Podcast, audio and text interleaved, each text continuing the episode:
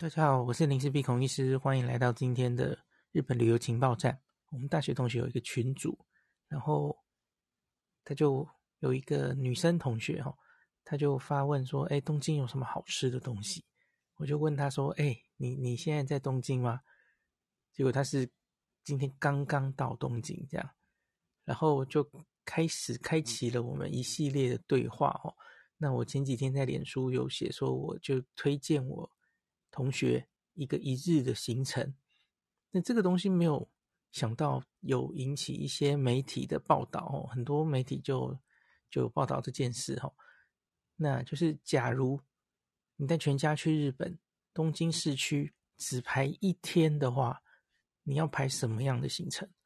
我其实觉得这个值得做一集来跟大家讲一下哦，因为只看到那一篇报道的人可能会觉得。诶，怪怪的哦，为什么东京市区只玩一天哦？为什么是排这些地方？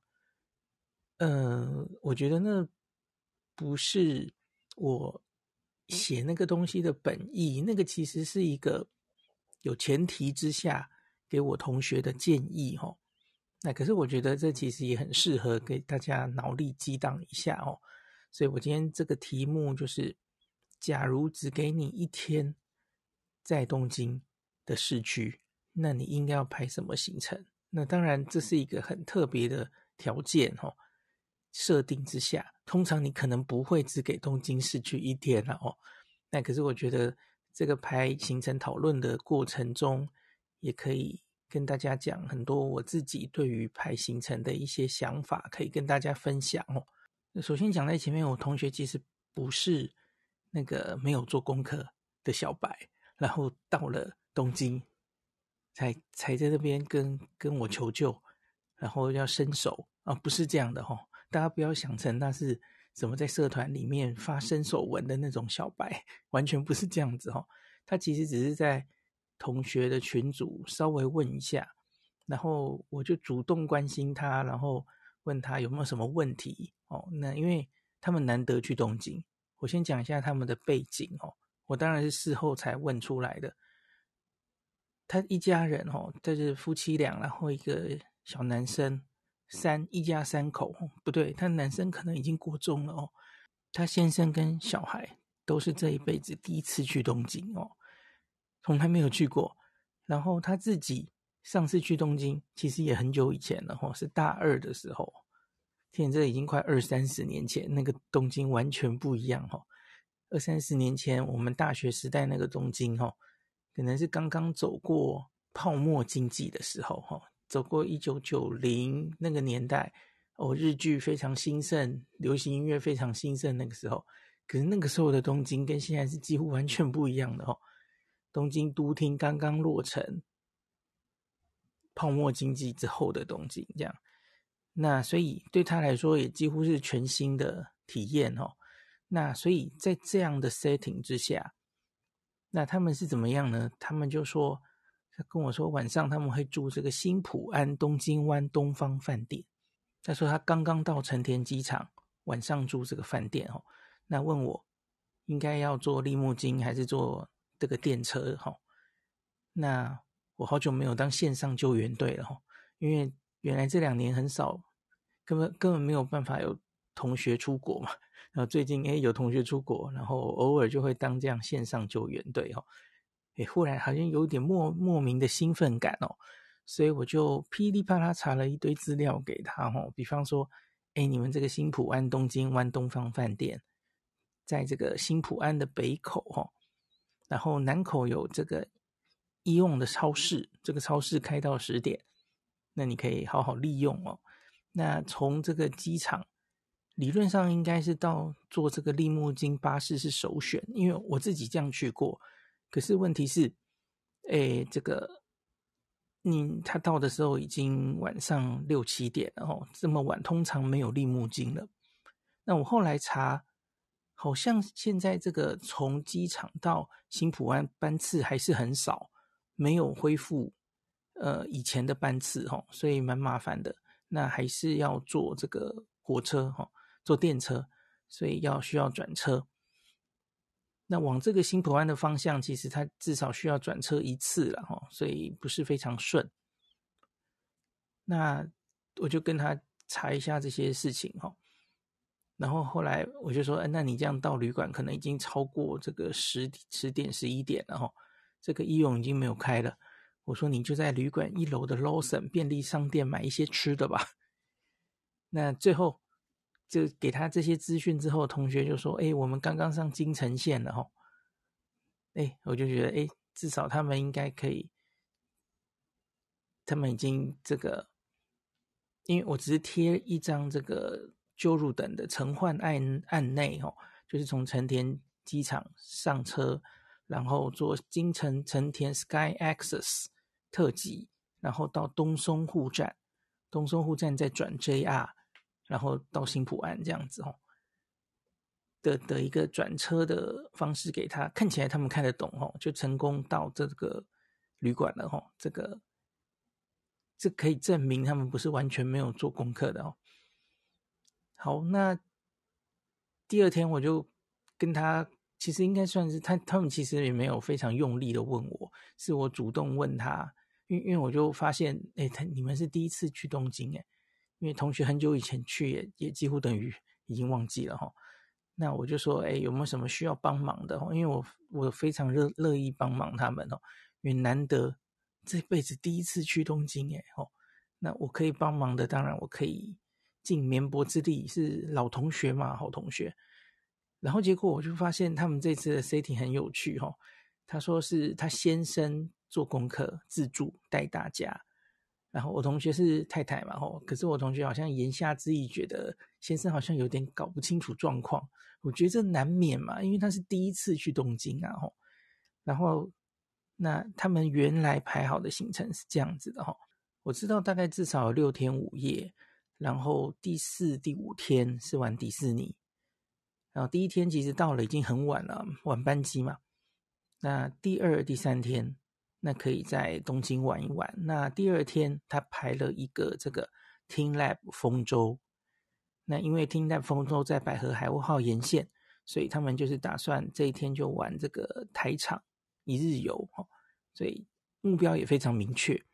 那第三天，第三天他们一天其实还没排行程哈，只有中午先预排了一个东京晴空塔哈，那票已经买好了，所以他其实就是第二天、第三天各买了一个要进去玩的地方。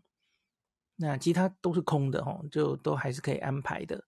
那所以同学也就稍稍问我有没有什么特别可以推荐的地方哈，所以你看，这是一个这样子的行程哦，总共可能就是六天五夜，迪士尼就排掉了嘛，吼，那第二天的台场也排掉了，所以你变成了东京市区，其实只有一天可以玩，那就是为什么我会发这篇文章哦，啊，你是第一次去东京，然后可是你东京市区其实也只留了一天可以来玩，哇，那真的是。我要排什么样的行程，在这个一天里面，其实就变成大灾问了哦。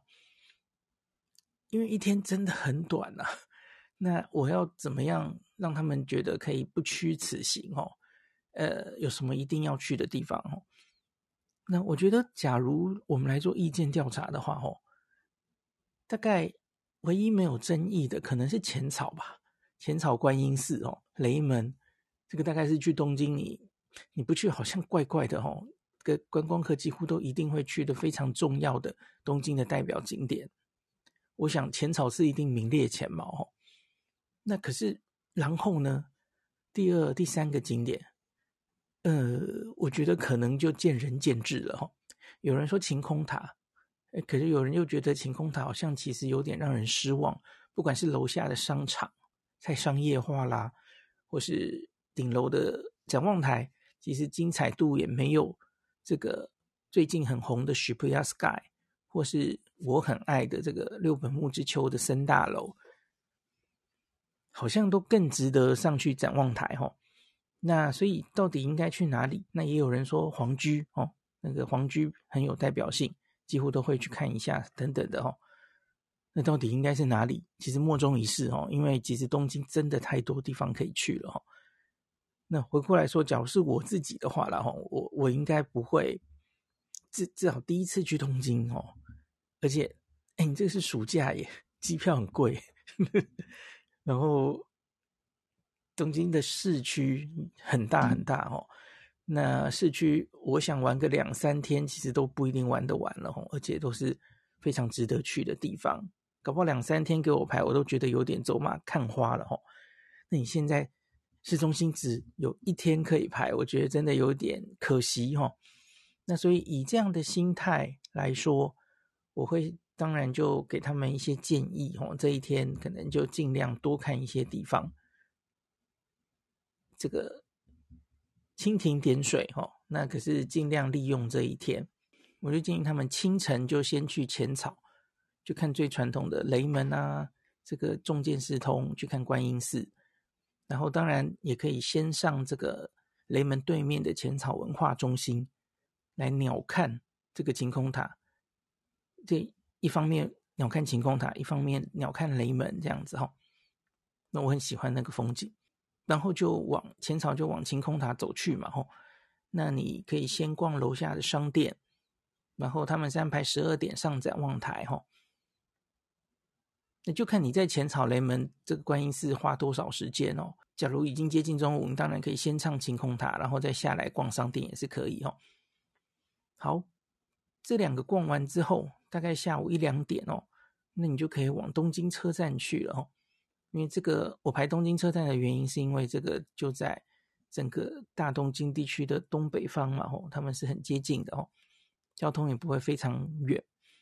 那你可以看东京车站，当然很多地方可以逛了吼。那可是我会建议他去看这个丸之内口这边的这个丸之内站舍吼。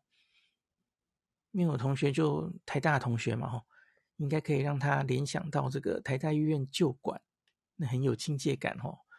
红红砖炼瓦的建筑这样子，那当然可以在这个东京车站出来的广场看一下。然后也可以到对面的这个 KIDE 的大楼的顶楼的展望台来眺眺望这个东京车站。那晚上我其实是先建议他去六本木之丘哈。那东京车站在六本木之丘就看你有没有时间了哦。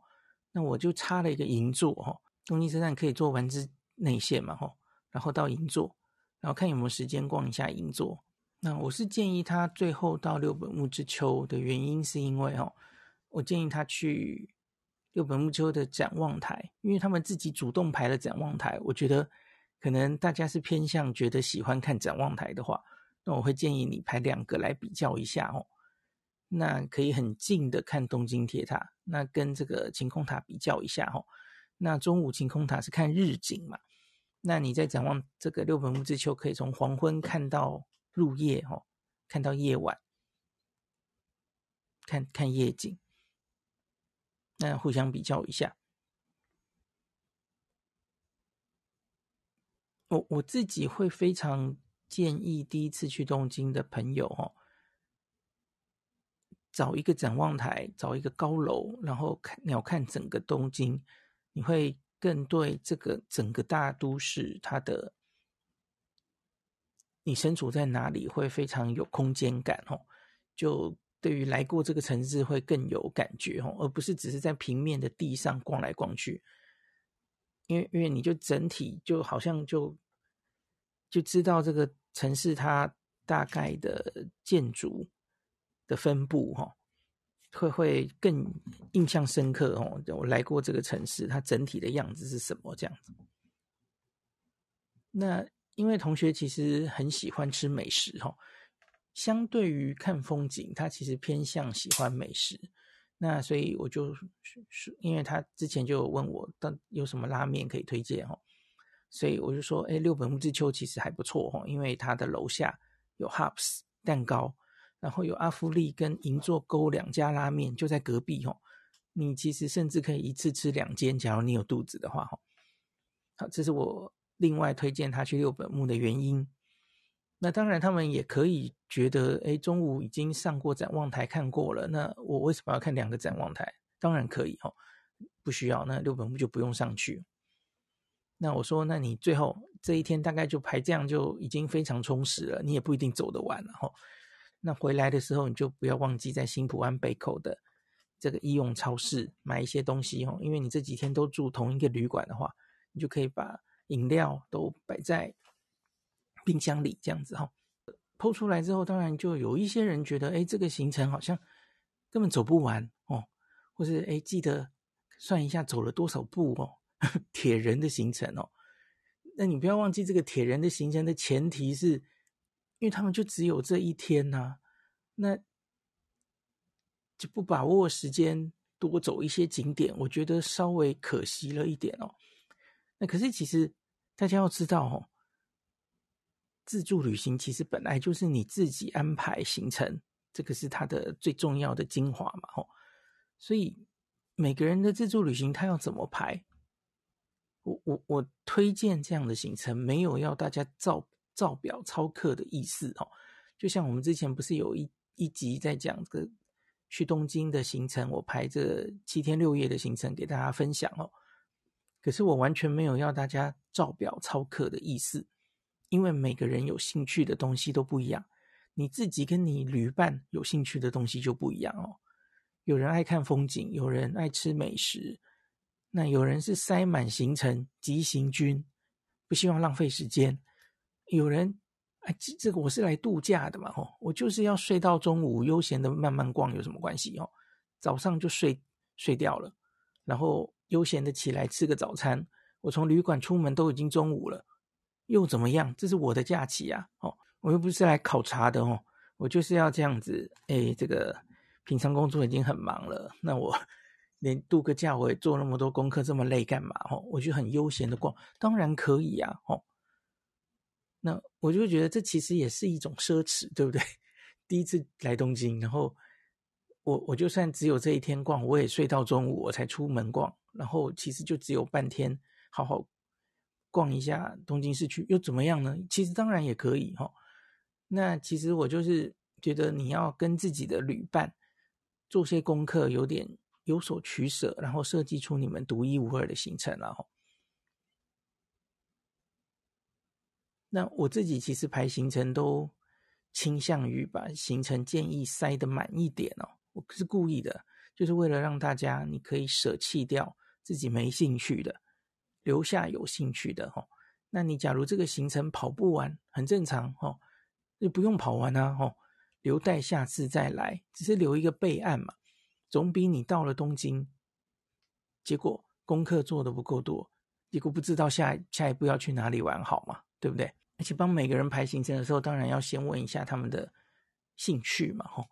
那一家三口就小孩是男生，然后他们都对购物完全没有兴趣，吼。所以你看，你发现我完全没有帮他们排购物行程。然后这还可以讲一下，就是他们中午上晴空塔的这件事了，吼。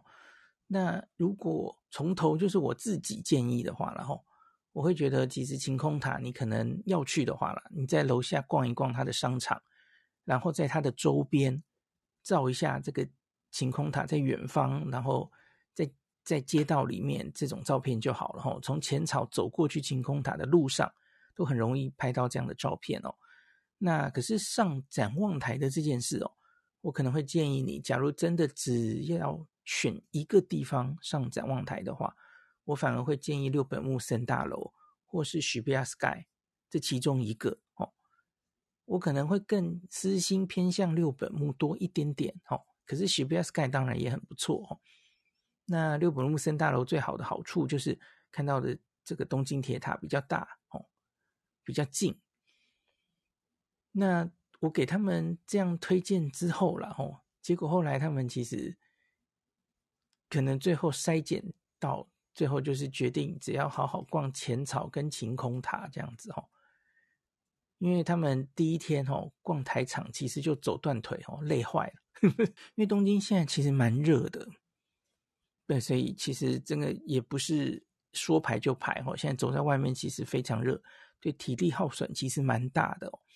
那因为他们在后来两天还要去迪士尼玩两天，这个也是要早起哈。而且也会花很多体力，那中间的这一天当然可能也不能太累啊。那所以最后他们大概就只有走了浅草跟晴空塔这样子哦。那他们有问我说：“哎，想去这个新宿看立体猫啊？”哦，那所以我就跟他们说：“哎，可以呀，可是你要小心这个到新宿就很容易迷路哦，要有心理准备。”然后另外最后跟大家讲一个花絮哦，他们还问我说：“哎，值不值得去看新宿的机器人餐厅哦？”哎，我也好久没有去机器人餐厅了哦，这个早年蛮红的嘛哦，那结果我就查了一下。哎，结果发现这个餐厅撑不过疫情哦，它在这个新冠疫情中其实已经结束营业了哦，到现在还没有复复业哦。其实想想也应该是这样哦，因为这个很明显就是依赖外国观光客撑起来的一个餐厅嘛哦。那今天这集我觉得其实也有一点可以适用于，假如你是去跟团哦，有一些跟团的行程可能最后会有一个自由活动的一天给你。那这种时候你应该去哪里？这个好像也可以适用哦，只是不知道你跟团的时候会不会有一些景点前面已经去过了哦，那当然就不用去了。那可是只有在东京市区短暂的一天的朋友哦，那我这个排出来的行程可以给大家参考一下。那当然，我觉得更常见的状况可能是你其实已经来过东京了一次或两次。哦，雷门你早就来过了哈、哦，通常吧，哦，这样人应该蛮多的。那你多年没来东京了，那这时候你来东京到底应该要看什么新的东西？我觉得这种人可能相比于我同学这种完全没有来过的人，搞不好在台湾是更多的哦。那这种时候我会给你建议的又是另外一种行程了哈、那大概你不能搞不好晴空海你都去过了哈、那大概就是。这两年疫情之后新开幕的东西不能错过的，我想应该一定是涩谷吧。哦，那这个展望台我大概就会建议你去 Shibuya Sky，然后看整个涩谷的新的一些建筑。今年底涩谷还会有陆续有新名所开幕哦。哦，那涩谷有很多地方可以逛嘛，像是宫下公园，那 Shibuya Sky 所在的这一整栋的商场哦，Scramble Square。然后还有 Shibuya 的这个 PARCO 的这些东西，其实都已经可以逛很久了哈。那另外是哈利波特影城，最近刚刚开幕的嘛哈。如果你可以买得到票的话，当然也可以去走一走。那这两个地方大概就是最近东京最红的两个地方哈。那另外第三个地方，这个我这次去也会去逛，就是。新宿歌舞伎町的那个歌舞伎塔，也是一个新民所哈。那这三个地方大概就是这一年到东京最红的地方。假如你只有一天的话，我不知道一天跑不跑得完这三个地方，可能有点困难哦。好，今天就讲到这里，感谢您收听今天林氏璧孔医师的日本旅游情报站。疫情后的时代，孔医师回到旅游部落客林氏璧的身份。致力于推广安全安心的日本旅游，随时为您送上最新的日本旅游资讯。如果你觉得这个节目对你有帮助，喜欢的话，欢迎你推荐给身边的朋友，或是在 Apple Podcast 上面留下评价，也可以留言，五星评价好像每天都可以留哦。行有余力的话，欢迎您赞助林氏璧孔医师喝杯咖啡。如果你想看到更多林氏璧发的日本旅游资讯，欢迎你加入脸书上的日本自助旅游中毒者粉丝专页，或是我也有 LINE 的官方账号 Telegram、Instagram，这些连接都在 Podcast 前面，我的电子名片里，可以在一个页面就看到我所有的发声管道，都欢迎您加入。那我们就下一集再见喽。